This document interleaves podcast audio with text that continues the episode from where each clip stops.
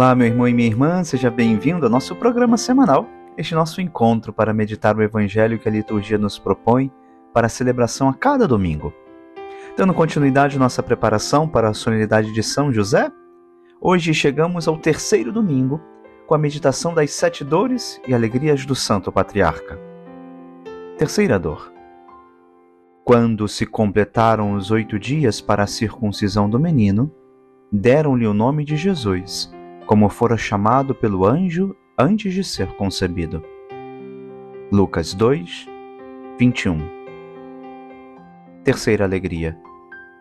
A quem porás o nome de Jesus, será chamado Filho do Altíssimo, e o seu reino não terá fim. Lucas capítulo 1, versículos 31 e 32. Caríssimos irmãos, a cena deste domingo traz em si uma profunda dor e uma profunda alegria no mesmo ato. Este ato, por si, já nos fala muito sobre a Sagrada Família, sua decidida e irrestrita obediência à lei, a ternura e o amor que ali reinava.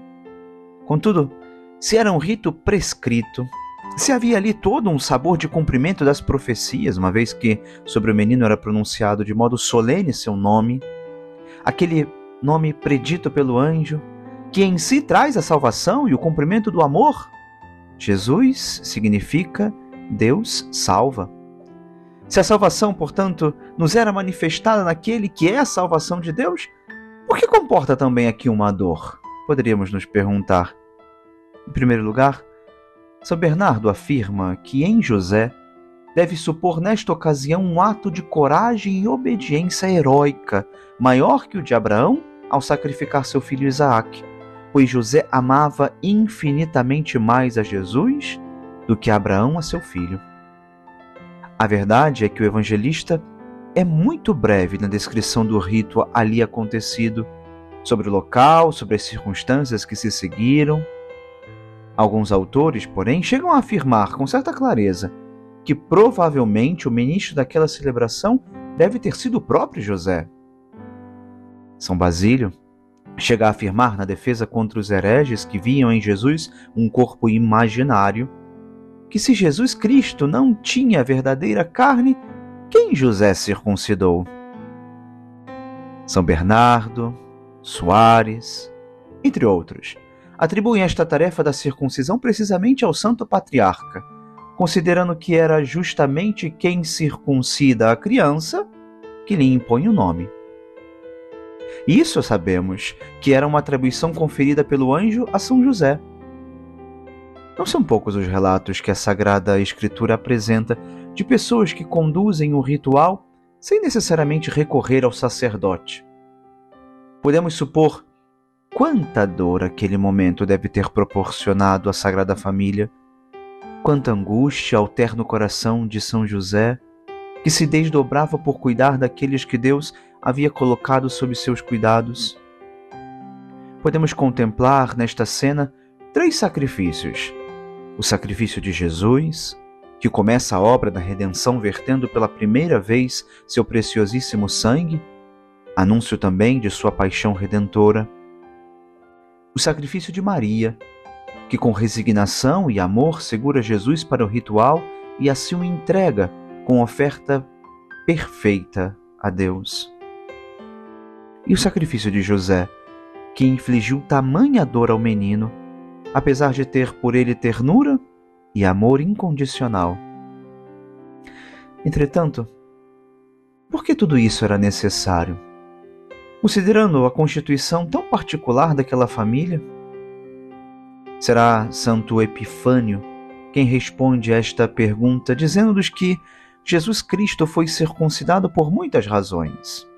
Em primeiro lugar, para demonstrar a veracidade de sua carne contra aqueles que dizem que ele veio apenas aparentemente.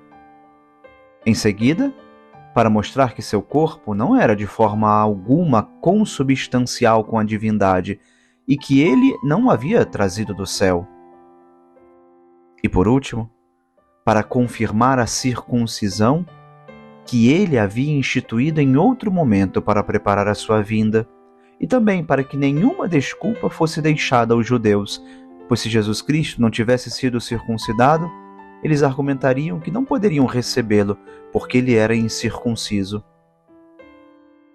Beda vê neste ato a união de todos os fiéis em Cristo.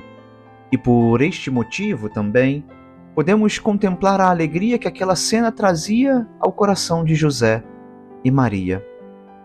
Seus eleitos, diz Beda, também se regozijam em participar desse nome em sua circuncisão espiritual. Pois assim como os cristãos vêm de Cristo, os salvos vêm do Salvador, cujo nome lhes foi conferido pelo Senhor, não apenas antes de serem concebidos no seio da Igreja pela fé, mas antes mesmo de todas as eras.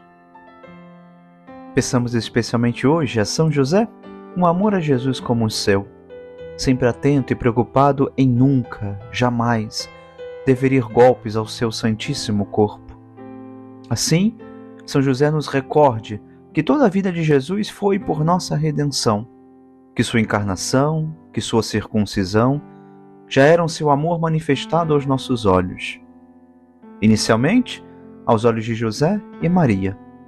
Hoje, aos olhos de tantos cristãos pelo mundo que recorremos a eles pedindo que nunca nos permitam desviar os olhos desta salvação, manifestada em Jesus, Deus conosco, Deus Salvador.